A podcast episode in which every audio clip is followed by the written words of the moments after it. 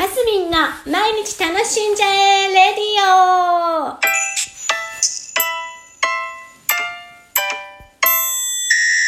おはようございます。2021年5月22日、あじゃない、21日だ。あれ ?22 日。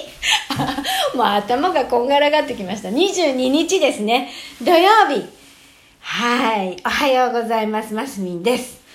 今日はですね、ちょっとなんとなく、えー、セレンディビティって皆さんご存知ですか？セレンディビティ。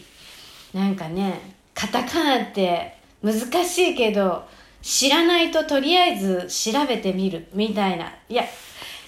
カタカナに限らずですね、比較的、あの、日本語、若い時勉強してましたけど、日本人ですけど、わからない言葉も多くって、なるべくわかんない言葉に出会った時には調べるようにしてるんですけど、セレンディビティという言葉に出会ったのはもう10年ぐらい前かなと思うんですけどね。どんな意味かと言いますと、えー、なんだろうな。自分が、あ、すいません、今、あ、切れちゃった。自分がなんか探しているものを探してる時に、実は他のものを見つけたみたいな、そんな感じなんですよ。もっと学術的にいきますとですね、えー、どんな感じかと言いますと予測していなかった偶然によってもたらされた幸運とか幸運な偶然を手に入れる。難しい。よくわかんない。なんか難しいですよね。でもなんか目標例えば 100m を10秒で走りたいと。お遅いな。100m 遅くない遅くない。私10秒でなんか走れない。じゃあ 100m を例えば10秒で走りたいと思って練習してて例えばちょっと筋トレのためにえー、なんだ、えー、な何やってたことでしょうか。ハハハードルハードルハードルバランス悪いな。縄跳びをじゃあすごくいっぱいやってたら実は縄跳びの方がすごい上手だったとか。例えばそういうのも多分セレンディピティだと思うんですよ。なんか目標がこっちだったはずなのに、その時、あ偶然出会ったものが、やっぱりそっちの方が良かったみたいなね。良かったっていうか、あ、自分に合っていたっていうか、そういうのだと思うんですけど、なんか自己啓発とかでよく、えー、言われる言葉らしいですね、セレンディピティ。で、私あ時からそれこそなんそれこそそれこそ10年ぐらい前もうちょっと前かな15年ぐらい前やっぱりんちゃんを育ててるうちに私どんどんどんどんあの人格が柔らかくなってったタイプなのであの10代の頃はね本当に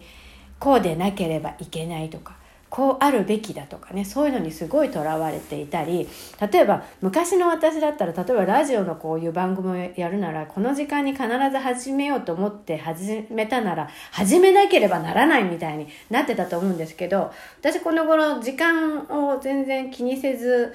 まあ、なるべく朝あげたいなっていうのはね、8時半まで、まあ9時までにはあげたいなぐらいなた、ふわっとした目標はありますけど、今日は9時ね、超えてしまいました。